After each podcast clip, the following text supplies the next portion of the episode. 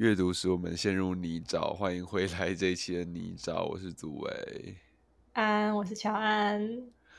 哎，今天真的是陷入泥沼哎！今天我们进度都到哪里了呢？今天一样是对话，跟我们现从未现在过嘛？没错。你今天读读到哪里？上次有说你读了开头跟它的序跟第二章一点点。对。然后，然后其实我今天还是在把第二章重新看了一遍，我觉得又比较懂了。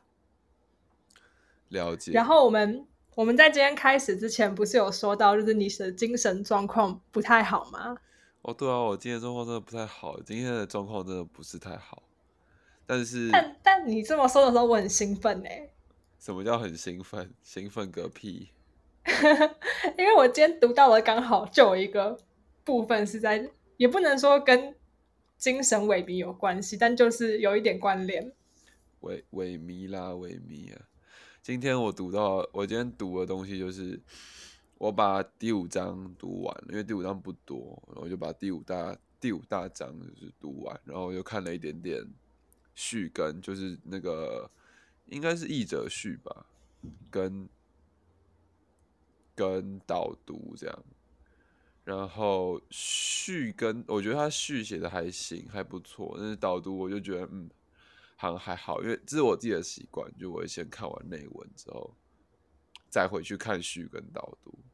所以有时候就是有时候导读就会让人觉得还好，但有些导读就会觉得，嗯，好像还不错。但是这个导读好像目前让我并没有，他比较像是在讲，他这个导读比较像是在讲拉图的。前面几本东西，然后要把它衔接过来的感觉，但因为是帮助快速进入的方法。对对对，但是他偏偏又用了很多专有名词，然后就其实不是，就是我总觉得他那个东西没有很到位，就是他用了很多很多专有名词，然后他用了跟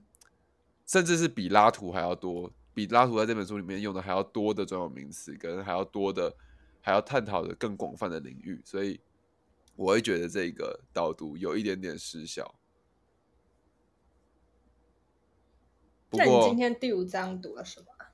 哦，不过怎么样？不过怎么样？就跟没有啊。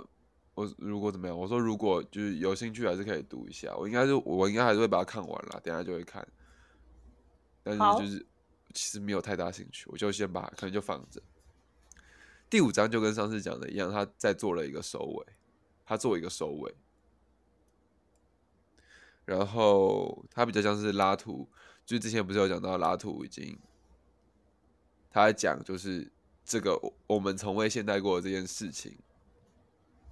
然后他在讲，那既然我们从未现代过，那我们又该怎么办？第五章就完全在处理这个问题，然后怎么办？他。他也有更好的解释了我们从未现代过的这个这个字的意思，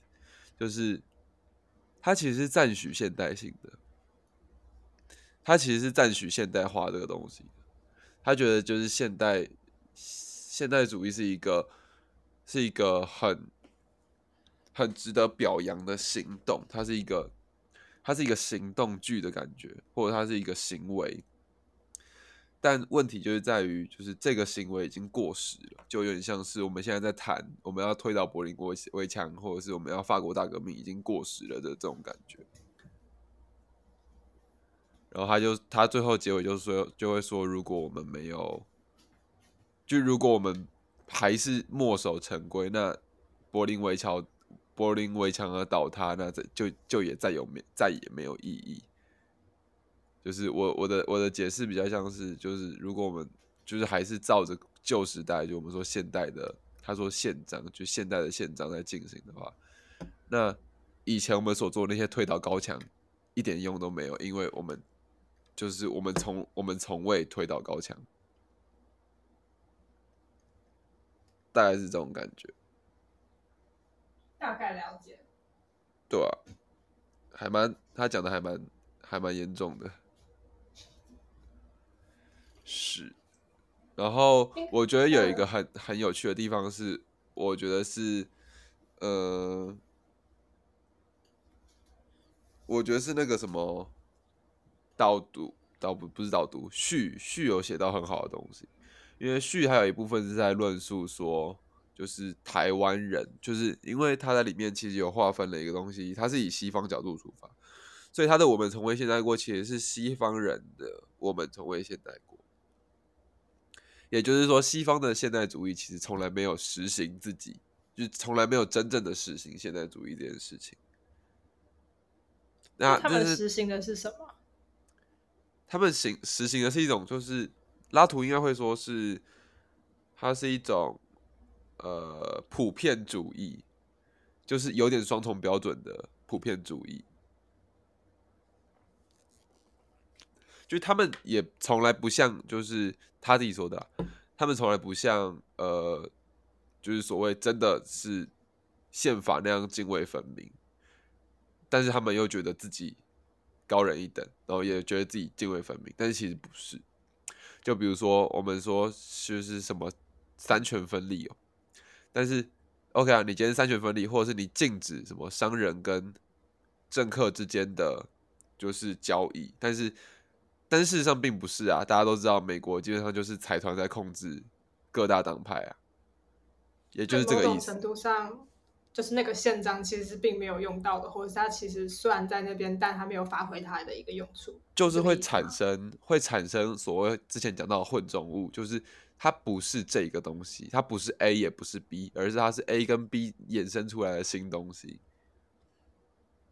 然后拉图在最后一章提的东西，就是他觉得我们要，他觉得我们应该要呃审视混种物，然后我们必须把这些混种的东西拿在放在阳光下，然后去挑选它们，不不要让它们暗中滋长，因为很像青苔或之类的。我们要把它，我们我们应该要把它晾在台面上，然后让大家去讨论。所以还有他这一章有很多在讲我们该如何，就是有点像是我们要我们有宪法嘛，我们要有一个嗯新的宪法，那我们要怎么样有一个新的议会这种感觉。所以他又提了一个东西叫物的议会，然后他的意思是说，就像过去嘛，就是比如说波伊尔跟波伊尔跟霍布斯的斗争中，他们其实就是霍布斯会有一个立维台，然后他们就是他们会从人群里面推派一个人，然后那个人讲的东西就是人群想要讲的东西，然后那个波伊尔他他他们会推派一个科学家去讲他们所研究的科学，而科学家讲的东西就是科学想要讲的东西。但现在是这样嘛？就是现在不一定是你没有办法确定他们到底讲的是不是想要讲的东西。就是这个从政治上面应该可以就可以很懂，就是民意代表所代表的不一定是人民的这件事情。所以拉图觉得这个东西，我们还因为这个东西是基于一个二分法的标准之上的，就是科学跟社会的代表，但连接到我们之前讲的，就是拉图会觉得一个东西的成立是因为很多东西的关联的，所以他这边举了一个臭氧层破洞的例子，他就说，假设今天要讨论臭氧层破洞这个问题，那我们不应该像过去那样，就是只是集结各国元首，还有各企业老板而已。我们要做的东西应该是，我们要把，我们要把就是地球科学的研究者，我们要把石化工厂的老板，我们要把美国，然后我们要把石化工厂的工人，还有我们要把，甚至是我们要把就是农民，或者是任何会跟这个有关的领域的人一起叫来讨论，这叫做物的会议，因为。这个臭氧层波动的物已经不是单纯的它是自然问题或社会问题，而是它它是自然与社会的，它是它它可能是从自然到社会，也可能是从社会到自然，它是它是一个混生的物种，所以它应该它不应该被划分，然后我们再来确定，而是我们要找到是哪些人建构这个东西，跟哪些人跟这个东西有关系，然后我们让这些人去说话，这叫做他说的。把混种物摊在阳光底下去审视，大概是这样。了了解。然后有一个很有趣的地方是在序的地方啊，就是那个啊序不是序不是翻译的人写，反正就是序在序写序的人，他有说到一个有趣的地方是，呃，我们在在看这我们在看这本书的时候，我们是不是该以一种他者的角度去看？就是我们在他们眼中其实是他们的他者，因为他们是西方，不是东方。就是从启蒙运动时代，西方跟东方就已经被分开了，就是理性的西方跟传统的东方嘛。所以，我们的东方，我们所谓的，我们所谓的，我们东方所谓的现代性，其实不是一个像西方那样有一个革命跟脉络的现代性，而是殖民的现代性。什么叫殖民的现代性？他这边举一个例子，就是当时那个。西方要跟中国贸易，所以他们就派了一个使节，就是那个使节叫做马马加尔尼。然后马加尔尼要去跟想要去跟乾隆就是谈贸易的事情，然后乾隆就很傲气，他就觉得我们没缺什么，然后就是反正就是他们很看不起西方人。哦，我知道。就是那个后来要他回去的时候，不让他走船路，要让他走就是陆地上的路，然后想要让他看一下中国有多伟大，结果只是被那个世界看到中国现在发生了很多弊病，觉得是一艘快要沉掉的大船。对对对，但是他这边讲的东西是前面的东西，就是那个时候马加尔尼本来要做一件事情，是他们要带热气球，因为那个时候中国是没有任何航天工业的。但是马加尔尼想要在北京的上空释放热气球，就是他们必须，就是他们想要让中国知道西方也有自己的一套。但是这个这个这件事情被当时的一个人叫和珅，就是大贪官和珅挡住了，所以最后就没有在上空释放热气球。但是就是。有写序的人，他又说了，但是这件事情其实导致了中国没有在那个时候见识到、认识到外面也有一样，甚至是更厉害的某些部分，所以这些更厉害的某些部分就变成之后战争的时候有中国见识到，那个漂浮在中国上空的东西已经从热气球变成战斗机，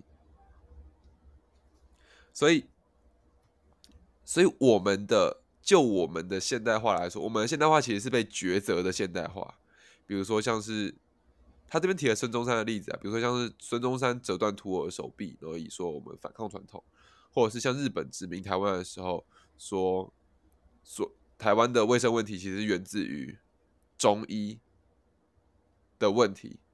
这些东西其实都不是我们自动发现，而是我们是被殖民的现代化。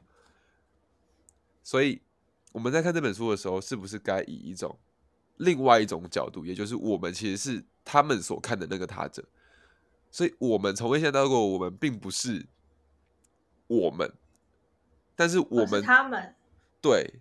但这又更吊诡了，而是因为我们从未，因为我们的现代是他们的现代过来的，啊，但是他们这个时候又说他们从未现代过，那我们是啥小？我觉得这是一个很有很有趣的问题。然后，甚至这个问题，我觉得可以让这本书的内容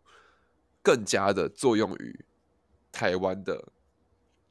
政治环境或者是社会环境上。就我，我反而觉得，在在这样一个指明的状况底下，东方人必须比西方人更加意识到西方的困境，因为因为有这样一段殖民史。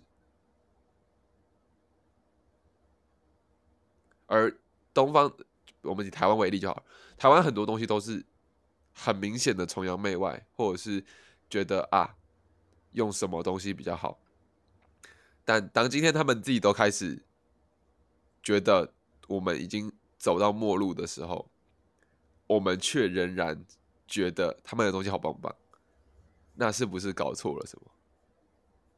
而且他这个好棒棒已经潜移默化了很多。台湾的，比如说政治环境啊，比如说，就他又他又已经混种，他又已经不是纯种的东西，而是他是混种的东西。但今天混种的东西是有一个东西不是本土的，但其他东西是本都是本土的，我们要怎么解决这个问题？比如说，你说我们从美国引进了三权分立嘛，就是孙中山，然后我们变五权分立，但这个五权分立又到了台湾之后，又混入台湾的风土民情，比如说台湾的社会现状啊，台湾的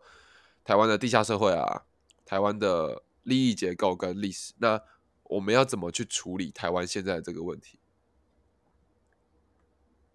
大概是这样子，我觉得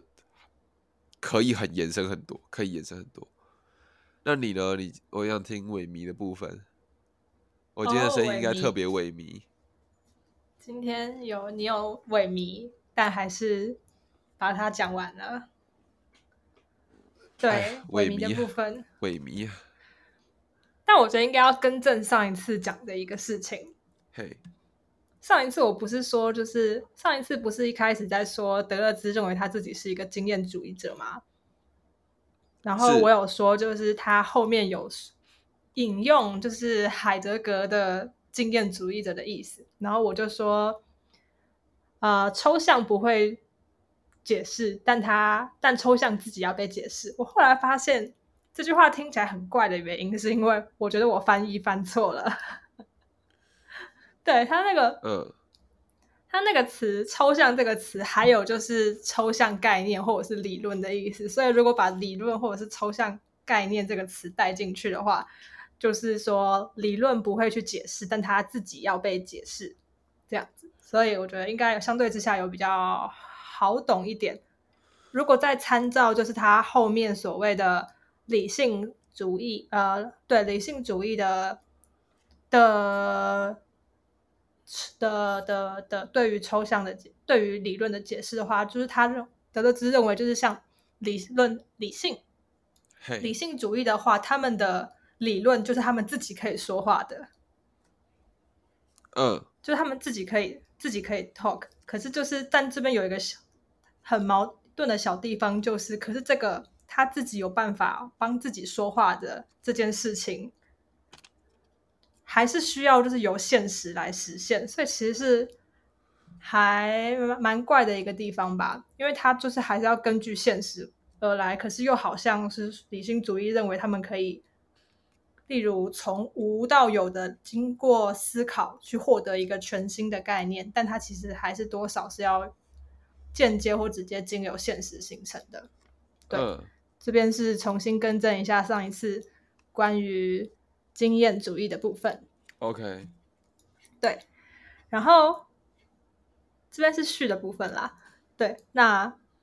稍微再继续补一下，就是他在序的最后面有说，因为一开始就有说过这本书是他跟他的德勒兹跟他的学生巴赫内一起，算是一起完成的嘛，就是用一种一段接续一段的方法这样子是。构成的，对。然后他就有说，就是这在这一本书里面，他们发觉就是用这种对话的形式越来越没有任何没有什么价值，所以他们只有在第一章的自己的部分后面署名，他们后面的二三四五章就没有再署名了。对，然后他就是认为说，就是他把这本书当成是一种多样性，还有。就是第在序里面一直提到多样性，然后还有就是关于就是经过两个点，然后他认为就是这种当不太确定就是哪一个东西或从哪里来，或者是例如哪一个说法、哪一个词、哪一个概念是从谁的口中说出来的，是属于谁的时候，我们就能更清楚什么是写作。好，然后我觉得之所以要先讲一下这个补充，是因为。我觉得这个对于，因为我今天在主要是重看第二章嘛，我觉得这个对于后面第二章在那边谈论说写作这件事情还蛮有帮助的。对，有，我觉得还蛮有意思的。你刚刚说的是，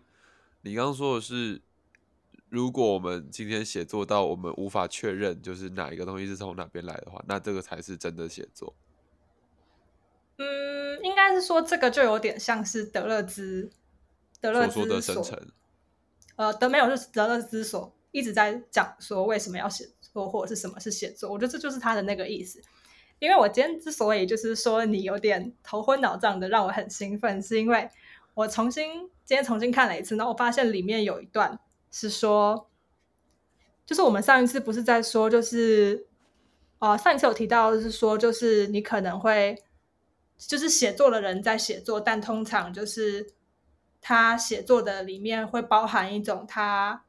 不能，就是会包含一种不会写作的人，也就是所谓的少数者，就是通常你在写作的时候不会。如果是真正的写作，你不会就是一直还是放在自己身上这样子，就是那个主体性不会那么强。至少在德勒兹的所谓的写作的这个想法里面，他不认为就是写作是一种体现你的呃体现你的风格，或者是体现你的个人写作魅力，或者是主体性的。我觉得对于他来说，写作反而是一种去主体性的感觉，但并不是说。在这里面没有任何的个性，这里面有很多的个性，可是这个个性不会是你身上的个性，而是就是各种你以外的东的个性还有元素构成的。对，嗯，然后对，然后这边就是来到就是头就是关于你昏沉的部分。嗯，对，他就说写就是在写写作上的时候，这边提到一个蛮有趣的例子是。就是在写作的时候，通常可能就是对象会是少数者嘛，就是少数者这个呃元素，它被当成是一个写作里面的 object 在里面，然后所以好像给我们一种就是呃，例如他前面讲到的吧，男人可能作品里面会出现女人或者是一些其他的少数条件的人，对。就是你可能会在这个时候觉得说，那应该是这个作者在操控他的这个对象，也就是这些少数者的这个元素。但德勒兹觉得反而是相反，因为你在真正进入写作的时候，作者会被作者会就是不管他是有意识或无意识的，可他就是会被赶上，会被这个少数者赶上，然后加上因为少数者从来就是不是。已经在那边的，而是少数者本来就是在这个逃逸线里面形成的，嗯，所以反而是说，你在这个，因为写作就是一种逃逸线，就是算是一种变动或者是生成的过程。可是少数者他们就是在这个里面，反而其算是暂时比较优势的，或者是说他们本来就存在在这个变动的这个线段或者是里面移动，所以反而是你在写作的时候。他们反而可以占一个呃比较优势的位置，对你发动攻击或者是进攻，然后从而就是影响你，呃，有点算是被他们侵入吧，可以只可以就是比较简单一点话这么说。好帅哦！对，所以对，大概是这样。然后上一次还有提到，就是理查三世的那个部分的时候，有讲到说对象、对象、对象。就是是是是有有有有记得，就是，然后后来重新想了一下，跟重新看了一遍，因为他就是有说，就是呃，就是理查三世他的皇后其实是一个寡妇，然后那个寡妇的那个寡妇之所以会成为寡妇，是因为理查三世杀死了别人，她的老公。对，然后他杀完之后就跟那个寡妇求婚这样子。那总而言之，就是不管她是不是寡妇，还是她是一个就是小姐，但她就是说他就是理查三世在跟他求婚的时候，其实就是安娜有点安，应该说是安娜，安有点像是他选择的对象。嗯，然后这个选择的对象其实。就是，例如我们说，这个就是女人的呃生，女人生成，女人斜杠生成这件事情，杠杠生成这件事情，然后，对，所以这件事情在呃，应该说这个例子里面，安娜是一个她选择的对象，然后正是因为她去选择了这个对象，又或者是她后面还有举例是说，像是呃。Moby Dick 的中文是什么啊？莫比迪克。不是不是，他是莫比迪克是一个，好像是一个是白金记嘛，好像是白金记。就是总而言之，是一个关于就是人与鲸鱼的故事，这样好像有点烂。老人与海哦，不是不是不是老人与海，就是就是 Moby Dick。然后他就是也有说里面的里面有一个人，他就是想要去捕，就是白鲸，可是就是好像那个在他们的捕鱼的规则里面，那不是一个合适的对象。嗯，就是你不应该去捕那个鲸鱼，而是他们是有一个捕捕鲸或者是捕鱼的规范在的。可是他就是不想要遵守这个规范，所以他就选择了那个白鲸。然后第第三个例子是，他是那个一个亚马逊的女战士，嗯你知，道阿基里斯吗？我知道，对，然后他就是他们说，亚马逊的女战士有一个规则是，你不可以自己去选择你的敌人。可是其中有一个女战士就是违背了这件事情，然后她就是选择与阿基里斯战斗。嗯哼，那结局是她死了，是这样。哦，对对，然后他之所以举这三个例子，是说，就是我们上一次有提到说，背叛者与就是欺骗者，然后他们三个人都是属于就是欺骗背叛者的部分。对，然后其实，在他们的这三个这三个事情的选择上面，他们都有一种背叛的成分在，就是不管是背叛规则还是背叛人的这上面，然后也是因为。对，所以他们的这个背叛其实是跟他们的这个选择的对象是有一些关系的，然后这个对象就是造成他们深层改变的原因。OK，对，因为就例如说，他如果，例如说第二个故事里面，他如果不去选择他想要补的那个大白鲸的话，就是故事永远都不会，就那个故事的线永远都不会变，或者是他不会成为一个。受人喜欢的故事嘛，这样子。嗯嗯，然后他其中也有举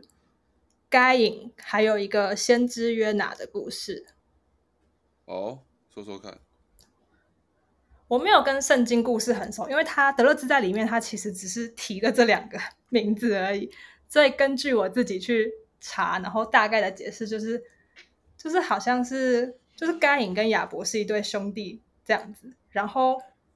上帝好像，我希望我希望没有基督徒在听这个这个 podcast，以防万一我讲的很错。应该是不会，就是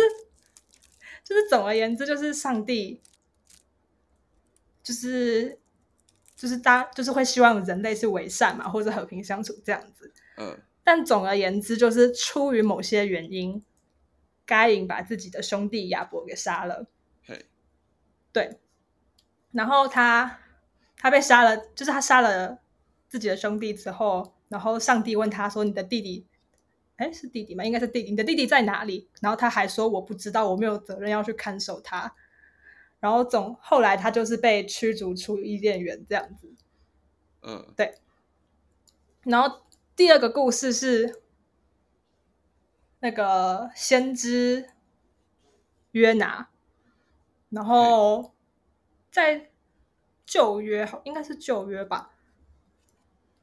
在基督教的典里面，某一本书里面，他们是说，就是他上帝就是给予约拿一个任务，是他要去某一座城市，告诉他们说，上帝已经看到他们的恶行了，就是上帝其实是有在看的。可是因为那座城市的人就是特别的凶残，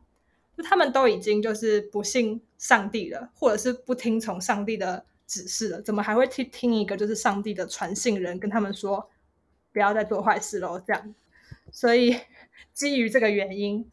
约拿就跑走了，他就没有去原本那个城的方向，反而是搭上了一条船，哎，想要逃离这个任务。然后结果就是他上了船之后，原本应该是安全的，可是就突然开始有大风大浪，然后所有船上的人就是，就他们可能就是觉得好像。可能是有谁不对劲，或者是有发生的事出必有因，所以他们就开始就是类似抽签还是什么的，就是去抽出说到底是哪一个人做了，是不是做了坏事，被就是所以就是上天才要这样惩罚他们，结果就是果然不出所以然，最后就是那个显示出来的结果就是约拿，对，就是因为他违背了就是上帝的派给他的任务，这样，嗯，对。然后在这两个故事里面，就是就是德勒兹也觉得，就是他们两个就是在圣圣圣经嘛，就是在这两个就是宗教的故事里面，嗯，呃，旧约圣经里面，他们两个就是一种背叛者。可是他觉得这两个，他没有要批评，就是这个人物的好或坏。可是他认为，就是这两个人物的这两个人物跟这两个人物的故事，具有一种就是让西方，呃，让欧美国不是西方，像美国，因为他一直说，就是美国的，就是文学有一种优势嘛，就是一种比较不是那种。固守成规在一个点上的，他认为说这两个故事就是一个最好的小说的范例，也不能说范，但就是一个，他就认为就是美就是英语系的国家，或者是就是有在看就是这个旧约圣经的人，就他们很早就理解到什么是一个小说的概念。嗯哼，懂懂懂这个意思，懂这个意思，对，大概是这样子。那萎靡呢？萎靡就是我刚刚说的，啊，就是就是 写作的时候有意识或无意识的被赶上的部分。懂。我就在想说，哇，那你现在好像就是可以背一些，就是例如，就是例如，假设你现在要做个写手诗，或者是做个什么创作，还是做任何就是需要一些。idea 或想法的事情，那好像就是趁你最虚弱的时候，那那一些就是你平常可能不会参考，或者是平常从来没出现在你想法里面东西，搞不好就会有肌肉渗机会渗透你，这样渗入你。搞不好有机会，搞不好有机会，赶快去写诗，立马去写诗。哎，他今天还挺……嗯嗯，你说你说，没有没有，我今天就是还。发现了一个上次被我忽略，但我觉得很棒的词。什么什么？期待。它叫做异常。嗯哼。对，因为我们之前一直有，一直有，就是在那边，就至少德勒兹一直在说，例如少数者，或者是，或者是像这种背叛者这样子。然后，对对对。可是他其实没有去定义说，就是所谓的。他没有去分类，就是把它归类在一个二元的方法，说是好的还是坏的。然后他这边举了一个比较，就是我觉得还蛮好的，就是“异常”这个词。然后我觉得“异常”这个词就还蛮能够解释，就是他前面的那些事情的吧？是吗？嗯，没，应该是说，应该是说，你你以一个“异常”“异常”这个字的角度去思考的话。会比较好吧？你说这些逃逸，或者是你说生成，都是一种异常吗？就是一种异常，或者是变异，感觉还不错哎。对呀，因为不然的话，好像好像他都算，我觉得他算是有很清楚的举一些，呃，他的角度跟他要批判吗的角的那些事情。但如果用“异常”这个词去代入，就可以很理解。就例如他前面说，就是第一章的时候有说到，就是就是口吃者，就是要在你自己的语言里面当一个外来者。然后他还有提到说，其实例如“异常”这个字，你也可以就是把它想成就是外来者 （outsider）。哦，好奇特。对，因为我们之前一直想，之前我自己读的时候，我会一直想说，就是什么叫做在自己的语言里面当一个外来者。可是，如果你是用异常，或者是非典型，或者是这个 outside 的外来者的角度去想这件事情的话，嗯或许就能比较好理解，说就是他所谓的口吃，就真的是在你原本的那种。就会被我们归类成正常的，例如说话方式或想事情的方式里面的一种变异的思考方式，或者是变异的呃行为模式。懂懂懂行为模式，对对对。但就是这个词，我觉得，我觉得读德勒兹有点像是在拼拼图，它不是造一个条列式的顺序给你，就是它也有可能是我自己理解的关系，但我会觉得就是常常就是他会把很多的拼图就是放在一些很零散的部位部分，然后你会在后面的时候突然发现有一块可以拼到前面的拼图上面。哎、我觉得如果比翻异常的话，我觉得如果以反常来解释，搞不好会更更贴近德勒兹。对这个词非日常，这个词的意思其实它，我是说我是我现在是翻译场给你啦，我不嗯确定繁简体中文版怎么翻，但就是这个词英文的这个词的意思就是就是跟标准、正常还有预期的分开的东西，分道分裂、分道扬镳的事情。哦，原来是这对，样。就是非标准、非正常、非预期这样。原来没错，我我在思考，感觉感觉拉图真的有跟德勒兹有一点点，就是感觉拉图会比较像是德勒兹的延伸，然后把这些东西应用到，把我现在听到的这些东西有有一些会应用到，就是他他的他在看这个社会或者是整个他他的自己的这样子的网络的理论里面。有啊，你刚刚在说的时候，我就一直觉得有，像是混种物这件事情，其实就很像是他所谓的，例如，呃，例如刚刚那个捕鱼的人里面有一种鲸鱼，鲸鱼的生成，或者是说理查三世有一种女人的生成在里面，或者是说作家里面其实是有一些少数人的生成在里面。有机会，有机会，我觉得对，只是他们可能着重的点不一样，但我觉得某些某些系统上的概念是通的。就是如果你读读拉图或者是读德勒兹，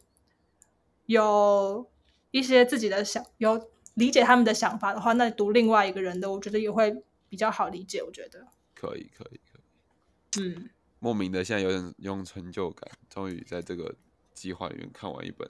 书，大书。天哪！所以你明天开始就会看新的书了吗？我会看那个中平卓玛跟挑山纪信的决斗写真论。好的，那我们期待。那不行，我今天真的太萎靡，我要去睡一下。哎，萎萎靡啊，萎靡，想法最好的时候，对啊，应该有一些东西可以开始做，有点麻烦。好，那我们今天就这样吧，先这样，那大家拜拜，拜拜，